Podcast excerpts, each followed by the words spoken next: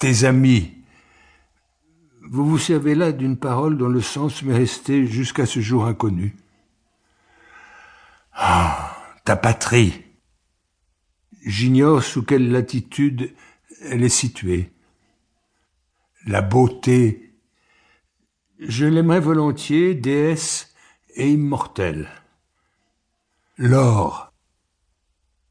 Je le hais, comme vous haïssez Dieu.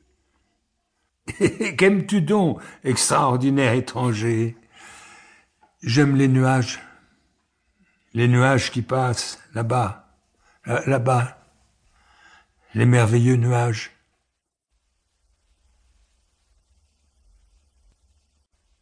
Le désespoir de la vieille. La petite vieille ratatinée se sentit toute réjouie en voyant ce joli enfant à qui chacun faisait fête à qui tout le monde voulait plaire, ce joli être si fragile comme elle. La petite vieille, et comme elle aussi sans dents et sans cheveux.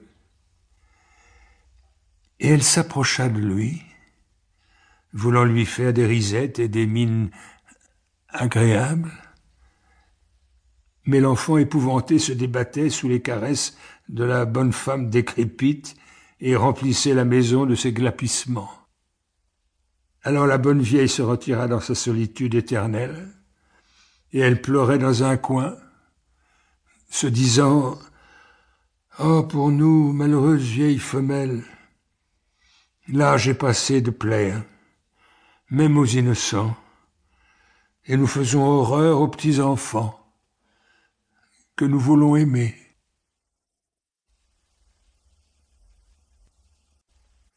Le confiteor de l'artiste. Que les fins de journée d'automne sont pénétrantes. Ah, pénétrantes jusqu'à la douleur. Car il est de certaines sensations délicieuses dont le vague n'exclut pas l'intensité. Et il n'est pas de pointe plus acérée que celle de l'infini. Grand délice que celui de noyer son regard dans l'immensité du ciel et de la mer. Solitude, silence, incomparable chasteté de l'azur, une petite voile frissonnante à l'horizon, et qui par sa petitesse et son isolement imite mon irrémédiable existence, mélodie monotone de la houle, toutes ces choses pensent par moi, ou je pense par elles, car dans la grandeur de la rêverie, le moi se perd vite. Elle pense, dis-je, mais musicalement et pittoresquement, sans argutie, sans syllogisme, sans déduction. Toutefois, ces pensées, qu'elles sortent de moi ou s'élancent des choses, deviennent bientôt trop intenses. L'énergie dans la volupté crée un malaise et une souffrance positive.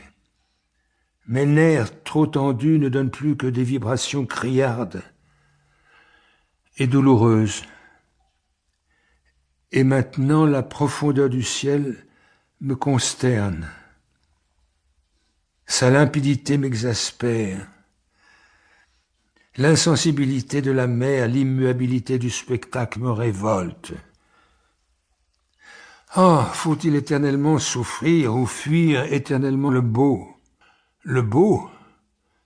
Nature, enchanteresse sans pitié, rivale toujours victorieuse, laisse-moi cesse de tenter mes désirs et mon orgueil. L'étude du beau est un duel où l'artiste crie de frayeur avant d'être vaincu.